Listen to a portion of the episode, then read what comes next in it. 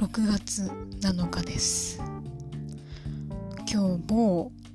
通販サイトで買った品物が届いたんですが、え、そのうちの一つ新品で買ったんですけど、え、箱が明らかに、えー、折り目がついてて開けた跡があってあと商品自体もこれ明らかに、えー、生地そのものの素材じゃないなみたいな、え。ー、これほこりちゃうかっていうような汚れが全面についていてちょっとこれは返品やなという、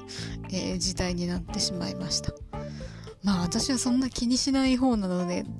使えるっちゃ使えるんですけど、えー、こうね飽きないとしてこれは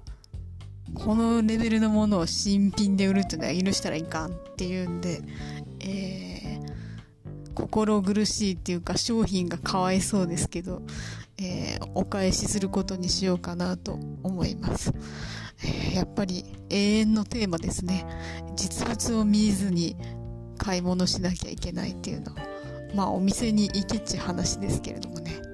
えー、そんなわけで、もまいら、もやすみと、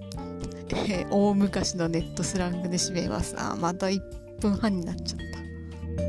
た。